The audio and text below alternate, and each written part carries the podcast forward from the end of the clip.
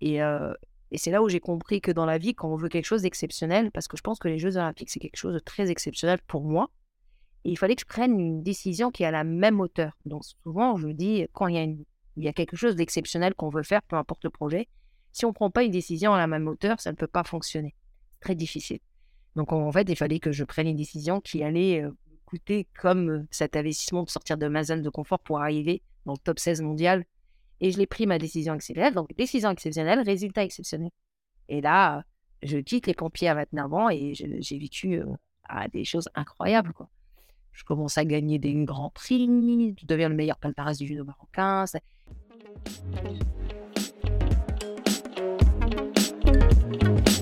Confidence sportive, le podcast qui parle des émotions du sport.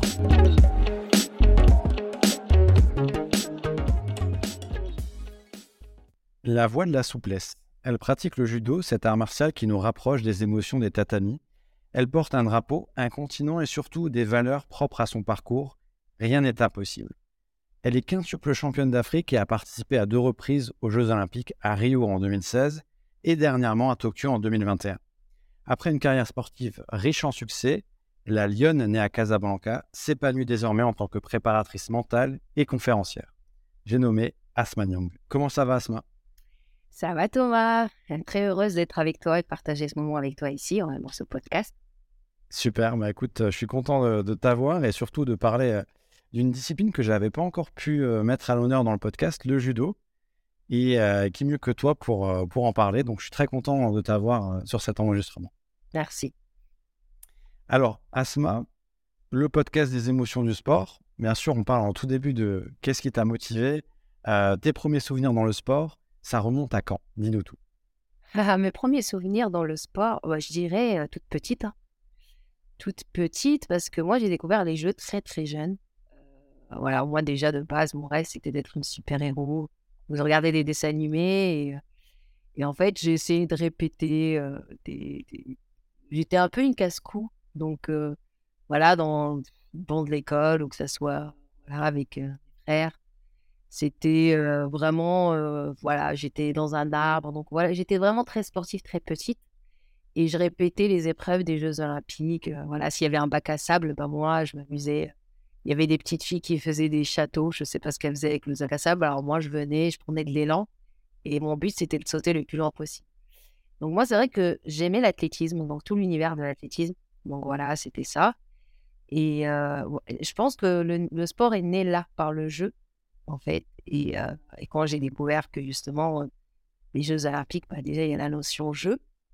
Et donc, j'ai l'impression que c'était voilà, une cours de récréation pour adultes plus tard et que j'étais persuadée que moi, quand j'étais petite, dans, dans, dans les yeux d'une petite fille, c'était un endroit où les gens y vivaient tout le temps. Donc, je ne comprenais pas exactement ce que c'était. Et les, les, gens, ils les regardaient comme des super-héros. Donc, je me suis dit, bah, moi, je vais être une super-héros, je vais être une Olympienne, quoi. Et ça, c'est quelque chose qui, qui est toujours été là, en fait, en moi. Par rapport à ton activité, tu as dit que c'était. Euh, est-ce que c'est un défouloir, c'est ça? Alors, je ne sais pas si c'était un défouloir, mais j'aimais ça, en fait. Au-delà de défouloir, c'est que j'aimais vraiment, vraiment ça. C'est quelque chose qui. Euh, et je m'en suis rendu compte, en fait, euh, il n'y a pas si longtemps que ça, en fait avec beaucoup plus de maturité aujourd'hui. Hein, j'ai 40 ans et je m'aperçois qu'en fait, j'ai toujours été ça. En fait, j'ai vraiment incarné ma carrière. Et après, voilà, forcément, j'ai visualisé tellement et c'était pas facile tous les jours hein, pour arriver à mon objectif final. Et, et c'est pas fini encore. Mais c'est vrai que c'était en, moi, en fait, tout simplement. J'aime le jeu, j'aime jouer. je, pense que c'est la seule raison pourquoi aujourd'hui je me suis posé la question pourquoi j'étais encore athlète de niveau euh, jusqu'à aujourd'hui, même si je fais plusieurs choses en même temps. je suis toujours dans le double projet, triple projet. Et si aujourd'hui je, voilà, je m'éclate sur un tatami, je pense que c'est parce que j'aime jouer. Et euh, j'ai toujours gardé cette âme d'enfant, en fait. C'est ça ce qui fait perdurer aussi, aussi longtemps. Si tu n'as plus cette notion de jeu, finalement, soit tu arrêtes, soit tu t'épuises. Ouais, voilà, c'est exactement ça. Euh, lorsque même quand j'accompagne, c'est la première chose. En fait, euh, je demande aux gens à ce qu'ils aiment ce qu'ils font. Parce que déjà, c'est le sport de niveau. Savoir, c'est pas, on va pas dire, on est, on rentre pas dans le sport santé. On est à plus de 20 heures de, sport par semaine. tout dépend des sports, mais je sais que le judo, c'est un sport qui, il lui faut du temps. Il y a, il plein de, de de la performance où il faut être là présent. Et donc là, on rentre plus du tout dans le sport santé. Donc c'est pour ça que, si on n'aime pas ça, c'est ça peut devenir compliqué parce que voilà, on n'est pas tout le temps dans la notion. on s'est entraîné, on a gagné. Il y a aussi des défaites et donc voilà, il faut aimer ça très fort pour pouvoir perdurer dans le temps. Je vais te faire une confidence. Mon premier sport, c'était le judo. Il y a peu de personnes qui le savent. Et, euh, et j'en ai fait, euh, bon, j'en ai, j'ai dû en faire euh, un an. J'étais tout jeune, j'avais 6-7 ans. Mais j'avais pas cette notion de jeu parce que l'encadrant était très strict et, et sévère. Et donc, du coup, j'en ai gardé un très mauvais souvenir. Et Je- des fois, je l'oublie même de ma mémoire et je le dis que mon premier sport, parce qu'après, j'ai fait du tennis. Et j'oublie des fois cette période-là. Et, et alors qu'au final, l'esprit de jeu, comme tu dis, il faut l'avoir. Bien sûr. Un petit aparté euh, entre guillemets. Alors, tu as un parcours atypique, on va en parler, sportif de haut niveau. Euh, c'est aussi ça la beauté du sport. Et tu as commencé le judo à 20 ans. c'est incroyable. Avec la carrière que tu as, commencer à 20 ans pour un sportif, c'est hyper tard. Ma relation amoureuse avec le judo, elle a commencé à 20 ans. Normalement, euh, on va dire, c'est ça commence 5-6 ans ou fallait maxer 10 ans, mais euh, c'est vrai que moi, je me cherchais dans, dans- un sport où je pouvais vraiment pas performer. Et euh, j'ai fait de l'athlétisme. Et euh, bon, bah voilà, j'ai essayé le hand, donc j'ai fait quand même des résultats. Je suis championne de France moins de 18 ans de handball. Euh, et puis moi, en fait, tout est collé au scolaire. Et en fait, je pense que le hic, il était là parce que moi, je suis lorsque je suis arrivée en France, j'avais 11-12 ans et je, par- je ne parlais pas français. Donc, c'était pas ma langue paternelle du tout. Et donc, on m'a mis dans une école francophone et au bout d'un an, j'étais dans un cursus normal. Et à partir de là, en fait, euh, euh, à l'époque, maintenant, ça a un petit peu changé encore. Je pointe des fois souvent euh, comment j'aimerais bien que l'éducation nationale change là-dessus par rapport aux écoles, sur le talent des, élèves. Et, moi, c'est vrai que j'étais vraiment très, très douée pour le sport. C'était vraiment mon truc. Et, euh, et en fait, ben, souvent, on me disait que j'étais en échec scolaire, alors que moi, j'avais juste la barrière de la, la langue. Au bout d'un an, dans un cursus normal avec des élèves qui, ils parlent français qu'ils sont nés, quoi. Et, là, on m'a dit, bah, échec scolaire, bah, on ira au professionnel et je, ne partirai pas en sport-études. Donc, on m'a privé de sport-études très tôt, très, très tôt. Et je voyais toutes mes copines. euh, moi, j'avais euh, Mina Canto, qui est une athlète olympienne qui était, euh, qui était dans mon collège. Et, je faisais du hand avec elle, donc on était championne de France ensemble. Et, elle, en fait, elle se retrouve à faire sport-études avec des amis. et moi, j'étais la seule là. D'ailleurs, j'ai une belle photo où je suis en train de pleurer. Alors que, voilà, on devait être contente d'être championne de France, mais moi, je pleurais parce que j'allais pas en sport-études, quoi. Donc, je boudais. Et alors, finalement, ma mère, elle me dit, bon, tu vas faire quelque chose de professionnel. Ma mère, elle a toujours été dans l'hôtellerie. Elle me dit, les Français, ils aiment bien manger. Tu trouveras toujours du travail. Euh, Mets-toi à faire de la cuisine. Et en fait, je fais un CAP-PP Bac Pro Cuisine. Donc, je pars dans la cuisine, rien à voir avec, euh, avec euh, mon univers. Et, et là, du coup, euh, qu'est-ce qui se passe? Parce que euh, tu, tu changes de voie et euh, bon, c'est quelque chose par, c'est un choix par défaut. Et quand c'est un choix par défaut, ben forcément derrière tu prends moins de, d'investissement, moins de passion à, à le faire, même si tu veux aller au bout des choses. Quoi qu'il Après, arrive. Après, aujourd'hui, avec du recul, je me dis que chaque chose, elle était bien faite parce qu'après, la cuisine, euh, c'est bon, c'est vrai que ça n'a rien à voir avec le niveau, mais il y a une espèce de, cohésion, il y a une espèce de. C'est très militarisé, c'est euh, c'est carré. euh, j'ai appris beaucoup de choses dans, dans, dans, dans, dans ces quatre ans. En plus, j'ai pas choisi n'importe quel traiteur, il fallait que ça soit le top. Donc, j'étais partie vraiment dans un hôtel chez Chabot, donc c'était un très, très grand traiteur. Et je m'amusais à faire des concours parce que je sentais que j'étais compétitrice dans l'âme. Donc, je faisais des concours de cuisine, des concours de foie gras, je faisais des choses comme ça. Et, mais en fait, j'avais accepté à ce moment-là et je me suis pas rendu compte, je me suis pas dit, hein, parce que euh, gamine de 16-17 ans, quand aujourd'hui, avec le recul, je me suis dit, j'ai eu cette force de penser ça. Je me suis dit, bon, pas tout de suite, tu peux pas réaliser ton rêve, mais je l'avais pas fermé ou jeté. Je l'avais mis dans un tiroir et je me suis dit, bon, maintenant, fais ce que tu peux là. Et mais on ouvrira le, tiroir après. Donc, tu, reviendras à ton rêve. Mais pour l'instant, fais les choses bien là et ton diplôme.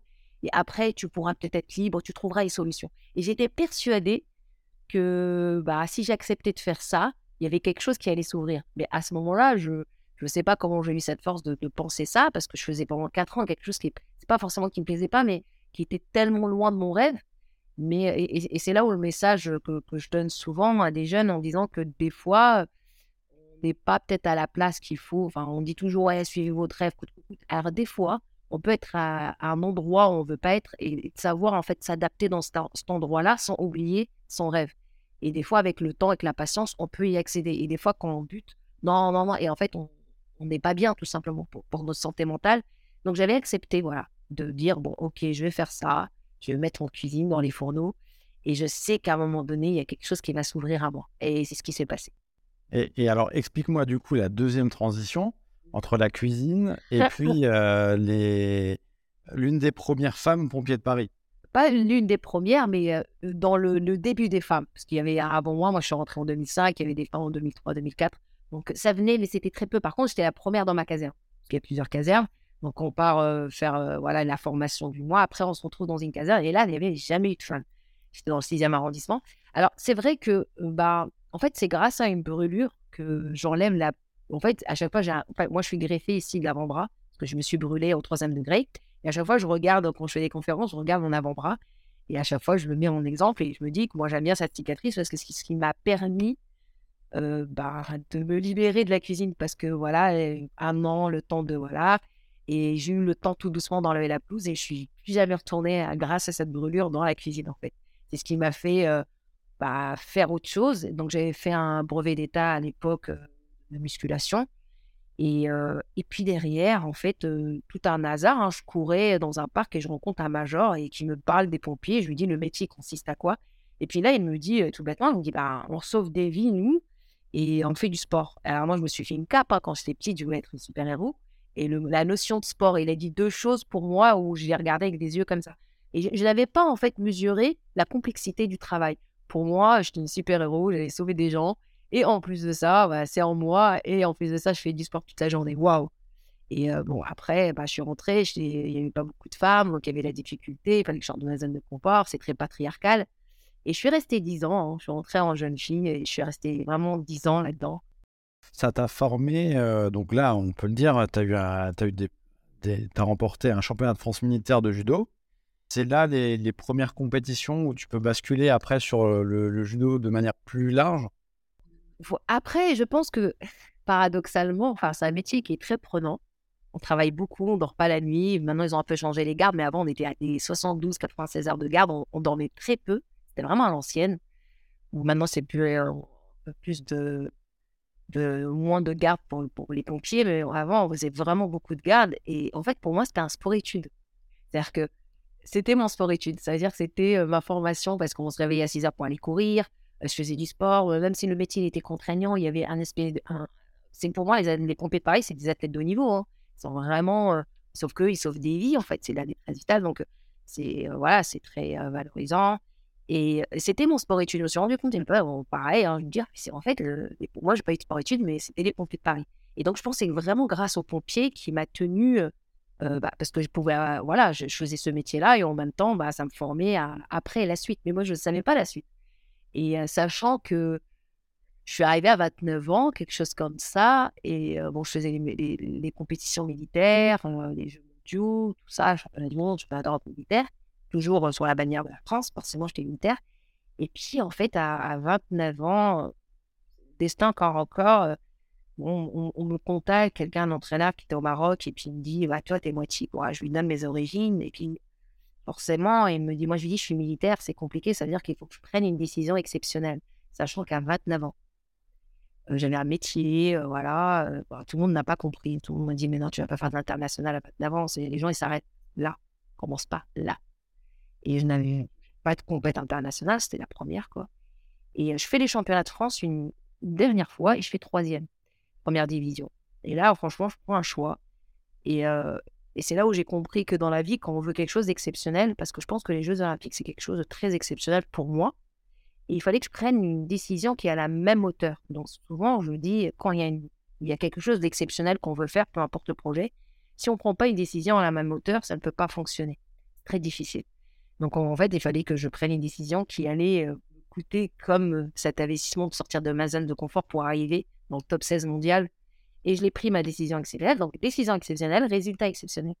Et là, je quitte les pompiers à 29 ans et j'ai vécu euh, des choses incroyables. Quoi. je commence à gagner des grands prix, je deviens le meilleur palmarès du judo marocain. Et, je pense que c'est parce qu'il y a quelque chose qui me coûtait. J'avais un, c'est là, je partais à la quoi. Je, ne touchais plus rien. Il y avait quelque chose où je sautais, en fait, complètement. Et c'est cette prise de risque. Mais j'étais tellement habitée et j'incarnais tellement mon rêve. J'incarnais tellement tout ça que pour moi, c'était. En fait, l'option impossible, elle n'était même pas ancrée en moi. C'est-à-dire que c'était juste possible, en fait. Et, du coup, il n'y avait pas de croyances limitantes. Et, c'était grâce à ça, je pense. des fois, il y a des moments où j'ai des croyances limitantes qui m'ont euh, après. Mais là, à ce moment-là, je savais que j'en avais pas. Et donc, ça pouvait que matcher. Et ça a matché, forcément. Et tu savais que c'était le bon choix à faire À 100%. Je n'ai jamais douté de ça. Et là, tu portes euh, les couleurs de ton pays natal, le Maroc. C'est une fierté. Qu'est-ce que tu ressens à ce moment-là? Parce que c'est un peu les à côté euh, des compétitions, du sport, mais au final, le sportif ressent aussi, euh, ressent aussi ça et il doit en prendre conscience. Bah oui, complètement. Jusqu'un pays, un continent. Et, en plus, sachant que bah, les, continents africains au judo, bah, moi, je dis toujours qu'il y a des fois pas d'équité parce que bon, les structures, il y a des choses et je suis sûre que le potentiel humain, il est tellement juste extraordinaire. Et de savoir que bon, bah voilà, le drapeau, il est levé et ça apporte beaucoup de choses. Et en fait, au final, il n'y a pas que moi qui gagne. Parce que forcément, si je suis sur le podium, je vais mettre un, un mouvement de jeunes qui disent waouh, c'est possible, son histoire. Et donc, en fait, je portais en moi quelque chose, un espoir aussi. Et ça, je le sentais et j'en étais très, très fière. Donc, vraiment des émotions très, très fortes. Je me souviens de ce DOF ils n'avaient même pas notre drapeau, ils étaient partis le chercher, je me souviens. Et euh, ils n'étaient pas habitués, en fait, que ce drapeau monte, en fait. C'est un grand prix et euh, c'était vraiment une grande, grande émotion pour moi. Et euh, voilà. 2013, tu es sacrée championne d'Afrique. Voilà. Et tu remportes une médaille de bronze aux Jeux méditerranéens. Voilà. Avec, avec le recul, l'année-là, c'est un peu le début d'une période faste. Exactement. Là, c'était. Moi, pour moi, là, c'était waouh. J'étais Euro Disney. Parce que moi, j'ai toujours travaillé dans ma vie et tout. Et puis là, je connaissais même pas ce que c'était de, vivre que bah, de judo en fait, enfin de pouvoir faire ça en fait, de voyager. Alors pour moi c'était euh, souvent on me dit ah Asma elle a toujours le smile bah, parce que moi j'étais heureuse quoi parce que j'étais sur le tard. C'est vrai que les filles de mon âge elles sont déjà, je dis pas qu'elles sont aigries mais bon il y a des difficultés, c'est fin de carrière, elles en peuvent plus parce qu'elles ont commencé tôt le sport études. à 29 ans j'étais une junior dans ma vraiment, ah, j'étais senior plus plus plus. Mais dans ma tête, junior, moins, moins, moins. La première année de junior qui arrive, qui découvre et qui est juste toute heureuse d'être là. Et je pense que c'est ça qui a. C'est ça le secret, en fait, je pense, euh, de, cette réussite-là, en fait. Parce que j'étais euh, fraîche, en fait, vraiment très, très fraîche. Et en termes de niveau, du coup, comment ça se situe euh, l'Afrique par rapport à l'Europe, sachant que toi, tu combats, en fait, tu n'as jamais combattu de combattante en Afrique, finalement? Après, j'avais besoin de découvrir un peu le, sport africain et le judo africain. Et, c'est vrai que maintenant, avec beaucoup de maturité, je comprends qu'il y a certaines choses où je dis que des fois, le sport, euh, il n'est pas forcément. Euh, c'est aussi le reflet de la société. Il n'y a pas forcément d'équité parce que bah, c'est toujours les pays euh, bah, voilà, occidentaux ou voilà, qui sont riches, qui sont devant, et forcément les pays. Et donc, ça a un reflet. Et sauf que c'est pas vraiment à 100% la réalité parce que le, potentiel humain, il est juste incroyable. C'est juste que là, ça manque certaines choses de structure, tout ça. Et donc, c'est vrai que des fois, je me dis, ah, il y, a des fois, il manque de l'équité sur, sur des petits détails, des pays qui n'ont peut-être pas le, visa pour voyager, ou le budget pour aller là, ou les structures. Donc, euh, je me dis qu'ils ne sont pas tous dans le même, piédestal. Et c'est vrai que moi, je, je poste souvent des choses là-dessus, sans être dans le on est numéro, on manque des choses. Non, c'est juste pour mettre un point sur une réalité qui est là et que moi j'ai ressenti et vu en fait en, voyageant beaucoup et en regardant le, sport africain. Donc il y a encore un énorme potentiel qui n'est pas exploité pour l'instant. Complètement, complètement. Après, bon, ça va avec tout l'ensemble, que ce ne soit pas que dans le sport. Ensuite, le cap, bah, ton rêve ultime, c'est les Jeux. Est-ce que tu pensais un jour y arriver? Qu'est-ce que tu as mis en place justement pour y arriver? Un, des étapes euh, intermédiaires jusqu'à... Quel était ton objectif? Alors, euh, moi, à vrai dire, euh, je me souviens toujours de mon premier coach qui m'avait dit une phrase. Et en fait, au final, aujourd'hui, je me rends compte que j'ai incarné sa phrase tout le long. En fait, lorsque je suis rentrée dans un dojo, en fait, moi, j'avais un petit ami à l'époque et son petit frère faisait du judo. Et c'est comme ça que je découvre, je découvre le judo. J'étais partie le chercher. Et en fait, il me fait découvrir son sport. Et il me dit Ouais, j'aimerais bien que tu essayes et tout. Ah, je vois ton sport de pyjama. Puis ça sent pas très bien et ça sent les pieds. Je veux pas aller là-dedans, moi. Il me dit Non, mets ton kimono. Et je mets le kimono pour lui faire plaisir. Et il y a eu un prof. Donc voilà, c'est un peu comme un père spirituel, en fait.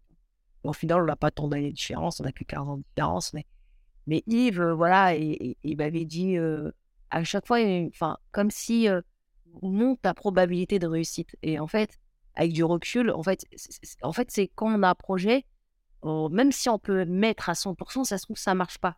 Sauf que moi, en fait, j'ai pas réfléchi à si ça va marcher ou pas. En fait, j'y croyais, mais comment y arriver Comment je fais pour monter ma probabilité? Ça veut dire que je me suis renseigné, j'ai un peu étudié ce qu'il fallait faire. Je savais que dans les pays de la performance, il y avait la prépa physique, il y avait tout l'univers de voilà, on connaît le corps. Euh, la technique, la tactique et puis euh, la prépa mentale. Donc en fait, euh, comment je fais pour monter ma probabilité? Ça veut dire que ben, comme j'étais en retard par rapport à tout le monde, et ben, il fallait que, ben, je sois exigeante avec moi-même sur beaucoup de choses. Donc c'était pas juste là on vient, j'ai un rêve, on y va. Non, non, il y a eu, je dirais pas un sacrifice parce que j'aimais ça et c'était pour moi, c'était nullement un sacrifice, mais par contre, c'était un travail géant. Ça veut dire que j'ai mis de la discipline dans beaucoup, beaucoup de choses surtout sur chaque détail en fait. C'est-à-dire que tout tournait autour de mon projet, c'était mon intention première et, et, je montais ma probabilité. Ça veut dire que je savais que voilà le sommeil, la nutrition, dormir, mon corps il faut qu'il soit disponible pour que je progresse au judo. Donc j'étais très focus sur, comme j'étais une athlète âgée, il fallait que je, voilà, sois focus sur ma nutrition, mon sommeil, ma, ma, santé mentale, tout cet univers-là pouvoir réussir. Et donc, en fait, j'augmentais toujours ma probabilité de réussite. Et je pense que c'est ça, en fait, qui tient jusqu'à aujourd'hui, j'ai 40 ans, je suis encore athlète. C'est le secret. C'est le secret. Et donc, du coup, c'est aussi un message d'espoir pour, euh, pour celles qui, ou ceux d'ailleurs, qui ont un rêve de percer. Euh, il n'y a pas forcément d'âge. Moi, je, voilà, moi, je pense vraiment que, que, voilà, je, je me dis, il n'y a pas d'âge pour euh, avoir un projet, pour n'importe quel, n'importe quel secteur, sport ou pas maintenant, en fait, c'est comment on fait pour y arriver. Et, c'est là, en fait, où il faut mettre de l'attention. Et, moi, mon attention, voilà, c'était le arrêt qui est devenu objectif. Et donc, si c'est devenu un objectif, il y avait des sous-objectifs et je faisais attention à ces sous-objectifs-là. voilà. Le courage de chaque matin, en fait, j'appelle ça. Et, j'étais, en fait, des fois, j'étais loin de la performance. Et c'est pour ça que des fois, je perfais vraiment à des endroits où je voulais parfait c'est parce que j'étais vraiment à, à me dire comment je fais. Je me cassais la tête avec comment je fais pour rester en forme sur un tapis et faire ce que j'aime. Et des fois, en France, on a tendance à faire le contraire.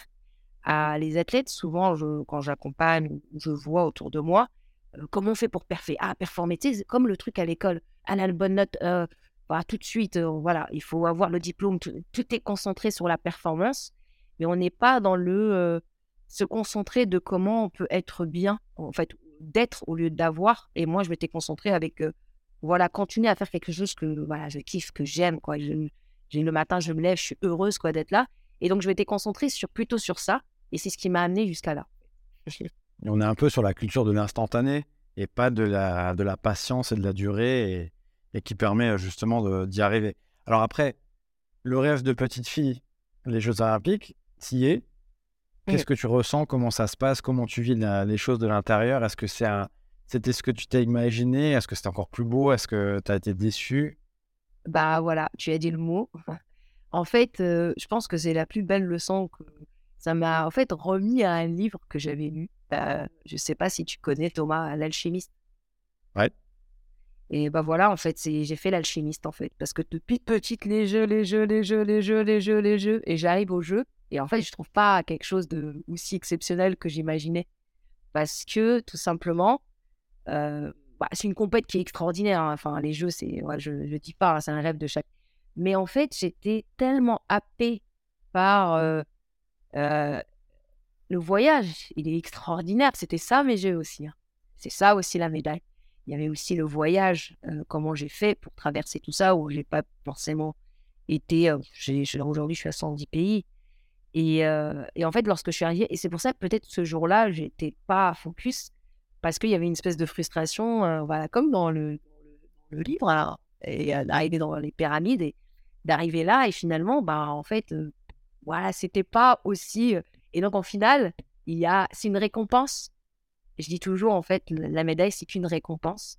Mais le but final, quoi, c'est cette joie, c'est vraiment la, destination. Il n'y a rien qui remplacera l'expérience et la destination. Rien. Donc, on voit même aujourd'hui des gens qui sont champions olympiques et qui continuent à être en dépression très longtemps. Et, moi, je sais qu'avec le sport, ce qui m'a appris, j'en ai fait ma, métier, le choix que j'ai pris et, enfin, toute l'expérience, je pense que ça vaut plus que toutes les médailles. Même si là, je cours encore à vouloir une médaille, mais je, sais que ça, si on devait m'enlever tout mon savoir aujourd'hui avec une médaille olympique, ah, je sais pas. Parce que franchement, je, j'ai appris beaucoup de choses et ça vaut de l'or pour moi. Le parcours, comme tu dis. Est-ce que euh, c'est aussi un sport euh, où tu as des décisions arbitrales qui peuvent être importantes sur des combats? Est-ce que par un moment, euh, tu as, pu avoir des regrets, de la frustration avec des décisions qui pouvaient être litigieuses ou pas? Parce que là, c'est en dehors de ce que tu peux maîtriser, en fait. Donc, ça peut, tu vas amener des choses. Voilà. Donc, quelque chose que je ne contrôle pas, c'est déjà arrivé. et, c'est vrai qu'avec des, petits pays, ça arrive plus.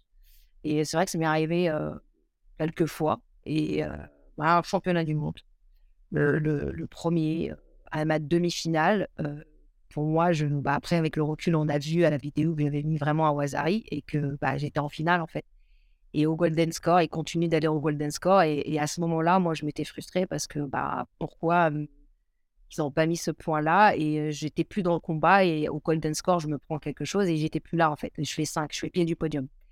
Et c'est vrai que ça m'avait quelque chose marqué, ça, ce truc-là, ça m'avait beaucoup marqué.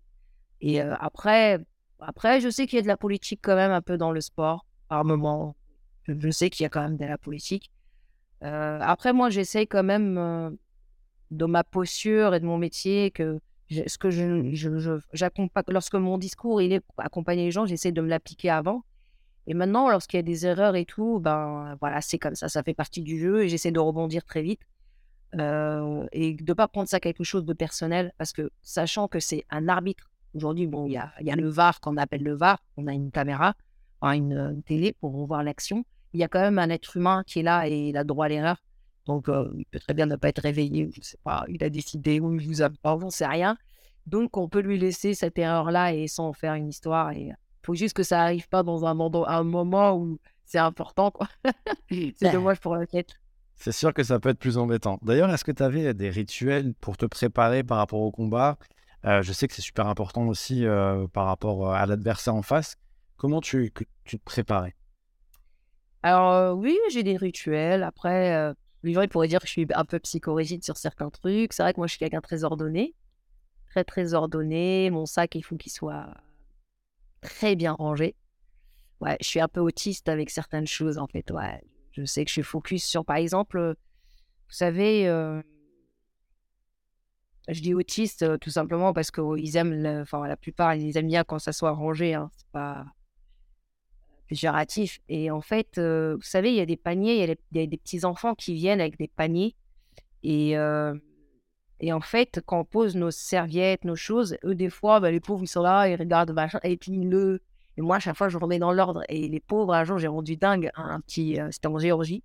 Et lui, il comprenait pas parce qu'il gesticulait, il bougeait mes trucs. Donc, avant de combattre, moi, mes chaussettes, qu'elles soient pliées au même endroit, mes trucs, ma bouteille, et lui, il bougeait. Et en fait, je les remettais, et puis il a commencé à comprendre qu'il fallait pas qu'il touche, donc il me regardait comme ça, et il bougeait plus. Et donc, il m'a fait rire, donc j'étais en fou rire, j'étais avant d'aller combattre. Il était là, il bougeait plus. Parce que à un moment donné, je m'étais agacé, parce que c'est la sixième fois, je les remettais, et puis il m'a vu que j'avais remis, et puis là, il m'a regardé, et puis il a bouger, et il est resté comme ça tout le long. Et jusqu'au retour, puis je gagne le combat, jusqu'au retour, je dis non, maintenant tu peux tout faire. et donc c'était assez drôle. Donc on a tous, bon, un peu à la Nadal, hein, on a tous nos tocs. Euh, je pense que c'est des, ancrages un petit peu qui nous réconfortent parce qu'on aime bien dans un moment de confort à ce moment-là. Et donc, c'est des petits rituels. Voilà. Les athlètes, on ouais. C'est assez drôle des fois. C'est assez drôle, ouais. Et il y a aussi euh, ce côté euh, d'intimidation face à l'adversaire ou pas forcément? Ouais, dans le judo, il n'y a pas trop ça. On n'est pas trop dans le sport de, de MMA, tout ça, des shows. On a beaucoup, beaucoup de respect. Ouais. Euh, ça m'est déjà arrivé euh, de rigoler juste avant avec l'adversaire et puis on se mettait une, un combat au sang, quoi, à limite. Hein. Et le meilleur gagne. Et en fait, on a rigolé juste avant. Quoi. je rigolais en me disant qu'elle allait se prendre un truc. Enfin, on rigolait juste avant dans un grand prix. Puis on s'est frité derrière. Ça fait partie du jeu. Et je pense que dans le judo, on est, c'est un sport très, très, très, très. avec des, beaucoup de valeurs et voilà, beaucoup de respect. C'est très japonais. D'ailleurs, les Japonais, quand ils gagnent, ils osent même pas fêter parce que pour pas, par humilité, voilà. Et, je, trouve ça tellement, en fait, je trouve ça beau d'un côté parce qu'ils retiennent leur joie et puis ils vont crier un peu derrière. Mais voilà, c'est ça le judo aussi. C'est, en fait, limite, on n'est même pas meilleur que l'adversaire. C'est on est meilleur grâce à lui parce qu'il nous a tellement donné qu'on a trouvé des solutions et je trouve ça très puissant. C'est en fait, on est, je suis pas meilleur que toi, mais j'étais meilleur grâce à toi parce que tu as travaillé toi aussi et tu es venu montrer ton truc, mais grâce à toi, j'ai trouvé des solutions. Et donc là, ça change toute la notion de, de plein de choses. En fait. Parlais de rigoler face à l'adversaire avant. Tu as l'image de quelqu'un de très solaire avec le sourire en permanence. C'est, dû à quoi cette, euh, cette bonne humeur contagieuse? Est-ce que c'est par rapport au, au, sport et tout ce qui est démultiplié? Est-ce que c'est par rapport à ton parcours parce que tu es heureuse de l'avoir vécu et que tu es encore en train de le vivre? Ouais, c'est marrant parce qu'on m'a posé la question il n'y a pas si longtemps. une émission. Et, euh, et, je pense que j'ai mis du temps parce qu'en ce moment, je suis en train d'écrire une biographie. Et, et, je me suis rendu compte, en fait, que ça vient de ma résilience. En fait, je suis quelqu'un de très, très résilient. ça, c'est euh, le truc qu'on ne peut pas me retirer. Je suis résiliente. Et je pense que c'est ma joie de vivre, elle vient de là. Vous savez, euh, Là, j'ai monté ma, ma structure Kintsuki et c'est un peu ça, là, le Kintsuki, le truc en or. Donc, c'est un peu mon sourire. Et je sais pas, je l'exprime comme ça, en fait. Par rapport à la résilience, comment tu pourrais l'expliquer pour les gens qui, qui écoutent le podcast? Alors, la résilience, c'est. Bon, il y a plusieurs termes parce qu'aujourd'hui, euh, la résilience, euh, on l'entend à tout va. Hein. Résilience, résilience, résilience. Mais, mais le... c'est Boris Cyrulnik, d'ailleurs, voilà, je... voilà j'ai eu la chance, en fait, de lire beaucoup ses livres jeunes et que j'ai réussi à, à voir il n'y a pas si longtemps, justement pour collaboration de mon livre. Il a mis euh, voilà, a, en avant ce mot, c'est euh, se surpasser un traumatisme. Surpasser, peu importe le traumatisme humain, enfant, peu importe. Être capable, en fait, après une fissure, bah, de sublimer ces mots AUX et d'en faire quelque chose de formidable. Donc, en fait, quelqu'un de résilient, c'est que peu importe son parcours, peu importe d'où il vient, peu importe euh, d'où il est, eh bien, il est capable de sublimer son être et, euh, et de faire des choses extraordinaires. Et souvent, les athlètes de haut niveau, les antisports, les paralympiques, c'est tous des résilients. C'est des gens incroyables. Moi, je, suis fasciné, je regarde toujours les Jeux paralympiques, de me dire de où ils se trouvent cette force pour euh, bah voilà, continuer à aimer la vie et faire quelque chose qu'ils aiment malgré euh, bah, des handicaps voilà, qui sont durs, que même qu'ils ont perdu des choses, enfin des membres. Et, là où, voilà, c'est là ma résilience, je pense. C'est beau. Et c'est totalement vrai parce qu'en plus, euh, les Jeux paralympiques, euh, là, ça va être extraordinaire. Je pense encore plus à Paris en 2024. Il faudra suivre euh, ça avec attention. D'ailleurs, toi, en tant qu'experte, le, judo qui arrive en 2024 et dans les années à venir, tu le vois comment? Est-ce qu'il va encore évoluer? Est-ce que. le judo? Ouais, le judo, est-ce que c'est le même que quand tu as commencé? Ou est-ce que tu vois bah, peut-être des changements Est-ce que bah, moi, j'ai, je pense que les règles, ils sont commencent à être compliquées. Commencent à changer les règles euh, tous les deux, deux ans, trois ans. Enfin, on comprend plus rien. Et moi, je trouve qu'on dénature le judo. Qu'avant, il était complet. Et aujourd'hui, on a, on a enlevé certains éléments, donc plus personne comprend. En fait, ça change un arbitre à un autre. Donc, les, les règles, il y a quelque chose qui ne va pas, qui, je pense qu'ils vont voir ça très vite. Niveau arbitrage, après, euh, moi, je trouve que le judo féminin a énormément évolué. Pourquoi? Parce que je pense que le sport, c'est comme la science, tout évolue. Et euh, les, femmes, elles sont devenues beaucoup plus euh, en longévité. C'est-à-dire que, bah, voilà, peut-être la femme, son autonomie, se marie plus comme avant, machin. Donc, on voit des femmes un peu plus âgées qui sont encore là. Il y a des, même des mamans qui sont encore là. Donc, la féminisation par le sport, elle, est, elle tremble en pleurs. Et en plus de ça, c'est que la notion physique, les nanas, sont beaucoup plus physiques aujourd'hui, je trouve. Parce qu'il y a la notion de la préparation physique. Il y a des choses qui ont évolué, surtout, moi, je trouve, au sport féminin. Il y a des pays, quand on n'entendait même pas parler qu'il y avait des femmes, l'Ouzbékistan, les pays, là, le Kurdistan, enfin, Azerbaïdjan, maintenant, il y a des femmes partout, les Géorgiennes. C'est-à-dire que beaucoup de femmes dans des pays où on n'entendait jamais, jamais, euh, il, y a, il y a 8 ans, enfin, même à Rio, j'ai vu des, certaines filles dans certains pays aujourd'hui, ça me fait tellement plaisir de voir bah, autant de monde, des femmes, voilà, dans, au Vietnam. Enfin, incroyable. Donc, il y a beaucoup, beaucoup de monde, sachant que le judo, c'est un sport où c'est extrêmement difficile de se qualifier. Il faut le rappeler, c'est pas comme les autres sports. Et parce qu'il y a beaucoup de monde, énormément de monde. donc, dans un championnat du monde, dans ma catégorie, on peut, par exemple, on peut se retrouver à, 60 dans la caté, quoi. Tellement qu'il y a du monde. C'est énorme. Ouais, c'est énorme par rapport aux autres combats. C'est le sport de combat où il y a plus de femmes. Et l'évolution, euh, une bonne judokate, elle a quoi comme qualité? Elle doit avoir quoi comme, euh, comme qualité justement pour faire former?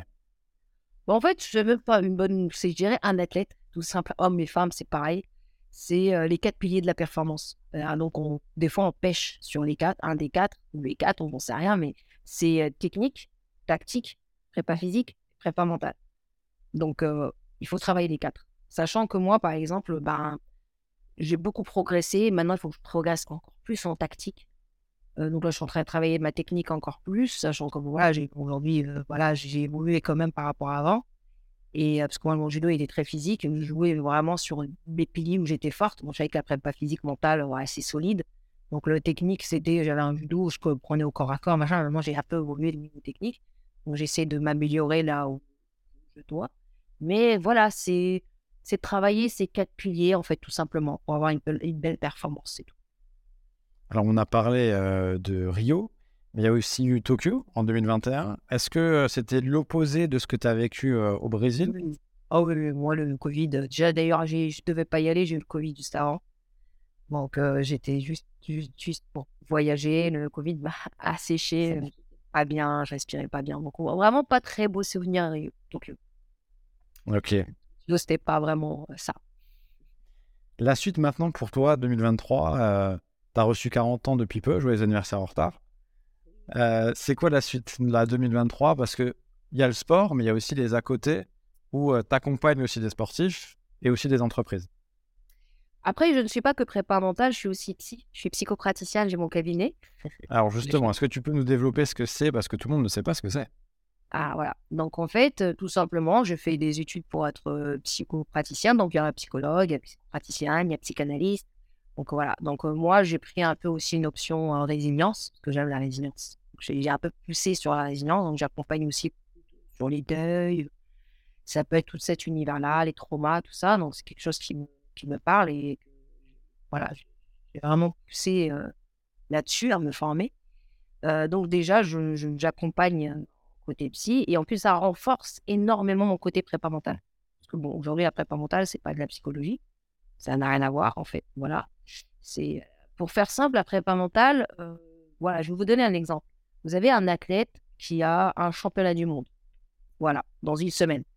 Il reçoit une nouvelle euh, catastrophique, euh, son émotionnel est impacté. Là, je ne vais pas lui demander euh, bah, qu'il faut qu'il fasse une thérapie longue par rapport Non, il n'a pas le temps. Il est dans une semaine, il a un championnat du monde. Donc là, le préparateur mental, il est essentiel pour lui. Ça veut dire que là, il va le mettre en condition pour séparer les choses du bruit qu'elles font et pour qu'il soit opérationnel le jour J. Après, peut-être qu'il fera sa thérapie. Mais le, préparateur mental, il est fait pour ça. Que, voilà, l'athlète soit disponible sur tous ces champs de piliers de la performance pour performer. Donc, l'aider au mieux.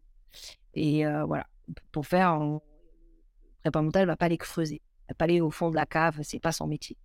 Donc maintenant, le fait d'avoir les deux, donc euh, voilà, j'arrive à savoir euh, qu'est-ce que je dois utiliser et quand et par rapport à l'échéance de l'athlète.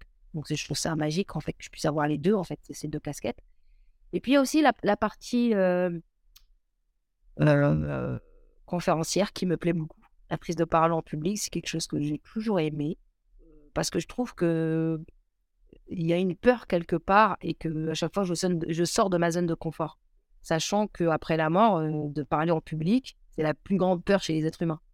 Après, juste, c'est vrai, ils ont, détecté, va ils ont fait vraiment un truc mondial là-dessus, un sondage de quelle était la deuxième peur, et ben c'est de prendre la parole parce que forcément, c'est lié au rejet, donc c'est aussi la peur de l'être humain. Et et moi, je trouve que le fait de parler, c'est la même sensation que je ressens que lorsque je vais, je vais combattre, en fait. C'est une adrénaline. Euh, si une salle, il y a 500 personnes et que je viens, faire mon talk. Et ma storytelling, et ce qui va avec, ça dépend de la conférence, quel était le sujet. Et en fait, j'ai cette adrénaline-là au début et, justement, et, j'aime bien, j'aime bien ce, ce, challenge-là, parce que je me challenge à chaque fois, donc j'ai besoin aussi de ça. Donc je continuerai à être conférencière. Hein, quelque chose que j'aime énormément. Si tu devais choisir maintenant le meilleur et le pire souvenir de ta carrière, ça serait lesquels? Avec le recul, euh, Alors le meilleur, je dirais, euh, lorsque j'ai pris ma décision exceptionnelle euh, de, faire du de haut niveau et euh, l'international. Vraiment, cette décision-là, je me souviens en sortant de la caserne, ça y est, c'était acté dans ma tête et go. Et j'ai senti qu'il n'y avait plus de poids, il n'y avait plus rien. Et c'est une sensation que j'aime bien, cet ancrage, parce que je, m'étais sentie légère et tout. Donc, euh, je dirais même mon meilleur souvenir, il était là dans la voiture. C'est même pas dans un moment, hein, c'était vraiment lié au sport. Mais... Et le pire moment, waouh, bah, le pire, euh, est-ce que tu as eu des graves blessures? Est-ce que tu as, eu des combats Ah oui, oui, oui, oui, Après, bon, après, c'est pas vraiment. Enfin, je dirais pas que c'est des. Après, ça fait mal physiquement. Ouais, je me suis fait opérer les deux épaules, ouais, c'est vrai. Après, je dirais peut-être les championnats du monde. Championnats du monde, euh, parce que en 2017, je fais 5 pieds du podium et 2018, je fais encore pied du podium. J'arrive en demi-finale encore. Et, euh, et, voilà, j'ai pêché à ce moment-là. Et, c'est vrai que j'ai mis deux mois. Quoi, deux mois. Je suis une petite dépression comme ça, deux mois, avant que je, reprenne un peu d'humilité et que je reparte au combat. Mais, mais c'est vrai que c'était euh, c'était impactant parce que je voulais ramener une belle médaille à ce moment-là. Parce qu'on euh, on peut dire, ouais, c'est une chance, elle arrive en demi-finale demi une fois. Ah ben non, je le refais une année. c'est que voilà, elle est là. Et peut-être que ce jour-là, j'avais peur de gagner, je sais pas. Donc, je pense, maintenant que je fais ce métier-là, je pense que ce jour-là, j'avais très très peur de gagner. Je pouvais gagner et j'avais peur de gagner des fois, l'athlète peut avoir peur de gagner. peur de perdre, mais il y en a qui aussi ils ont peur de gagner. Les deux sont mauvais Et la peur de gagner, c'est quoi alors au final? Bah, La peur de euh, c'est qu'on n'est plus dans le moment présent. C'est-à-dire que moi, je me vois en, demi-finale, limite en place de 3. C'est filles en place de 3 contre triple championne du monde, mais d'ailleurs olympique. Euh, je lui mets un Wazari, il restait même pas une minute. Et, je me suis vue sur le podium. C'était, ça y est, je m'étais vue et tout ça. Et en fait, c'est-à-dire que je me suis vue. C'est-à-dire que à ce moment-là, ben, peur de la, victoire, je ne sais pas. Et j'étais plus là. Donc, elle a eu le temps de me mettre un truc parce que je n'étais plus ici. En fait, moi, je dis toujours, il y a trois questions magiques à se poser pour un athlète de niveau. Et ça, c'est un tips que je donne. C'est euh, vous êtes où ici? Quelle heure est-il maintenant? Qui vous êtes ce moment? Ici, maintenant, ce moment. Et c'est toujours ça le, le tips qu'il faut avoir. Euh, voilà, c'est on n'est pas suivi ni rien. Vous vous répondez à ces questions euh, juste avant de combattre. Vous allez être dans le game. C'est euh, vous êtes où ici Quelle heure est-il maintenant Qui vous êtes ce moment Et si on est comme ça tout au long de la journée, généralement, ça se passe bien. Ouais, parce qu'on parle souvent de la peur de, de perdre, mais la peur de gagner, c'est intéressant d'avoir ton témoignage par rapport à ça. Bien sûr. Si tu te revoyais là maintenant, à l'âge de 12 ans, tu te dirais quoi? Je suis tellement fière de toi. C'est vrai? Ouais. Ah, de, tout, de, tout, le parcours, de toute l'histoire que tu as, vécu. Ouais, ouais, carrément. carrément. Ouais. Ça, c'est sûr. On te le dit aussi ou pas? Bah, je sais pas forcément si on me le dit, mais moi, je me le dis, c'est déjà bien. déjà bien, ouais. c'est le plus important, je On a parlé beaucoup de sport. Hormis le sport maintenant, qu'est-ce qui te procure des émotions au quotidien?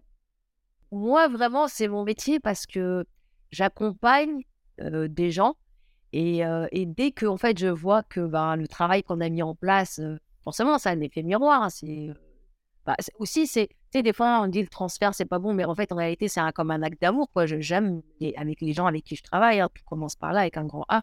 Et lorsque je les vois se concrétiser, bah, ça me renvoie comme je me suis concrétisée. Ils l'ont fait aussi, que ça me met en joie. Donc, je sais pas, par exemple, j'ai accompagné un jeune avocat qui, est, galéré en prise de parole et de confiance et il m'appelle en disant il a eu le truc de barreau, bah, il pleurait. Bah, moi, euh, je pleurais avec lui au téléphone. quoi. J'étais trop heureuse pour lui. Donc, je pense qu'il y a aussi ces émotions-là de faire d'aider les gens à se concrétiser. C'est quelque chose qui me, qui me rend heureuse. Ok, donc vraiment être dans le partage et dans, aussi dans la concrétisation des projets. Ouais, voilà. Et puis en espérant que qu'à Paris, euh, je me concrétise. Je ah, serai bah. la plus vieille en plus, ça va être magnifique. J'aurai 20 bah ans et 21 ans d'expérience. Je vais arriver avec mes bagages de 21 ans d'expérience à Paris. Comme le bon vin, normalement. Voilà, on se bonifie. On se bonifie, voilà. Et on, croise, on croise les doigts par rapport à ça. Je crois savoir que tu aimes beaucoup aussi euh, la nature, non? Oui, oui, beaucoup, beaucoup. Bah après, beaucoup, parce que, enfin, je me, je me connecte beaucoup à la nature, c'est ça ce qui est normal. Et puis après, par rapport à ce que je fais, en fait, moi, je fais, je fais aussi beaucoup la méthode Wim Hof. Euh, Il y a plein de choses que je mets en place quotidien. Voilà, je, je travaille beaucoup sur moi, en fait. Voilà, c'est quelque chose que je fais parce que dans mon métier, moi, je trouve que c'est limite obligatoire parce qu'on fait c'est un métier très, très difficile d'accompagner euh, les gens euh, à se sentir bien. Et en fait, si on ne fait pas ce travail sur nous-mêmes, on peut être happé et, et pas bon. Et moi, j'invite même les entraîneurs, hein, ça c'est un appel que je fais, même les entraîneurs, parce qu'ils ont des gens, ils ont des athlètes entre leurs mains. Et leur travail premier, leur projet premier, je ne pense même pas que ça soit faire réussir l'athlète, c'est, c'est d'abord eux faire un travail énorme sur eux-mêmes pour puisse accompagner plus justement et, au mieux l'athlète aussi qui soit champion. Mais il ne faut pas qu'il oublie que c'est, c'est un athlète de niveau, qui, qui c'est un être humain qui a une, une expérience d'athlète de niveau et pas le contraire, et que c'est aussi un homme. Donc, s'il il sort de tatami, il est heureux de son parcours, c'est aussi parce qu'il y a eu un coach bienveillant qui l'a rendu bah, un homme et une femme. Il faut pas oublier ça, parce qu'on n'oublie pas la santé mentale des athlètes de niveau. De niveau, elle est, elle est très, très, très fragile. Et moi, je dis toujours, l'accompagnant, il faut vraiment qu'il y ait un travail en amont sur eux-mêmes pour qu'ils puissent être les meilleurs accompagnants possibles. Tu avais des modèles justement aussi euh, en tant qu'encadrant oui. et aussi sportif, oui. peut-être sportive, euh, que tu voyais? Alors moi, j'ai vu vraiment des entraîneurs extraordinaires et, et, et Franck Bellard, voilà, bon, voilà lui, il a écrit le livre Entraîner autrement. Donc, on, on a la même philosophie de voir le haut niveau et euh, de se concrétiser. Et euh, voilà, il fait partie des, euh, des, des, entraîneurs qui nous élèvent, en fait, qui élèvent, voilà, et euh, au-delà, humainement parlant, tout ça. Donc, euh, ouais, j'ai eu de la chance d'avoir vraiment des gens autour de moi. Je me suis, en fait, peut-être qu'ils sont ensemble, je me suis entouré des gens avec qui peut-être qui me ressemblaient, j'en sais rien. Mais c'est vrai que le duo, il était, il était fort. Et des sportifs sportifs, est-ce que tu en as aussi en admiration qui t'ont donné envie de te dépasser? Après, après Hey, je te fais rire Thomas, mais il y a un film qui me met toujours les émotions et, en fait, il ne fait pas du tout pleurer, mais moi, il me touche. C'est euh, Eddie de Eagle. C'est un petit garçon, en fait, c'est une histoire vraie d'un petit garçon en fait qui voulait aller aux Jeux Olympiques et en fait au ski. Et en fait, il voulait faire euh, juste les Jeux. Il cherche le sport et en fait, il me penser à moi, le gamin depuis qu'il est petit, or qu'il peut pas parce que ses parents, enfin, euh, elle est drôle, le film il est drôle, mais moi il me touche tellement et c'est vrai que voilà, J'aime bien ce film-là. Puis après, moi, en fait, j'ai pas spécialement des athlètes, mais j'aime bien les athlètes, enfin, qui ont des histoires un peu de résilience, qui, qui me renvoient à moi, tout simplement. Qui font des choses juste par un parcours et qui prouvent au monde que tout est possible. Parce que je trouve que c'est aussi grâce à ces athlètes-là que, bah, inspirant, que tout ça existe aussi. Que, qu'on est, qu'on est, le mot espoir existe aussi.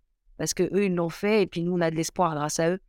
Donc voilà, je, les remercie tout le temps, ces athlètes qui font des choses extraordinaires et que d'en bas, qu'ils arrivent avec tous leurs mots, tout leur, leur statut, peu importe, on des histoires incroyables. Et, ils arrivent à mettre de l'espoir dans les yeux. Et puis moi, j'ai regardé ça avec, mes yeux petite fille et, c'est grâce à eux, en fait. Voilà, je les remercie. À chaque fois, je ne sais pas vraiment qui, mais je les remercie quand même à chaque athlète qui a fait des choses extraordinaires et qui m'a mis les larmes aux yeux. Donc je note qu'il y aura une version 2 du film où tu seras le personnage principal, c'est ça? Ah bah ça, s'il y, a, si y a un producteur qui m'écoute, je veux bien. Je fais du théâtre. Et comment tu fais pour trouver euh, ton équilibre euh, dans ton quotidien à faire autant de choses? Parce que tu as la carrière de sportif de haut niveau, tu as l'accompagnement, euh, tu as tes projets personnels. Euh, ça peut paraître quand même hors du commun aussi pour certaines personnes, tu vois. Ouais, c'est vrai, c'est vrai. C'est vrai, je, je, je j'ai un planning très chargé, mais j'arrive à me trouver parce que, encore une fois, parce que j'arrive à trouver du temps pour moi. je ne suis pas happée que par le travail, je fais des choses pour moi. Je, fais vraiment beaucoup de choses pour me recentrer.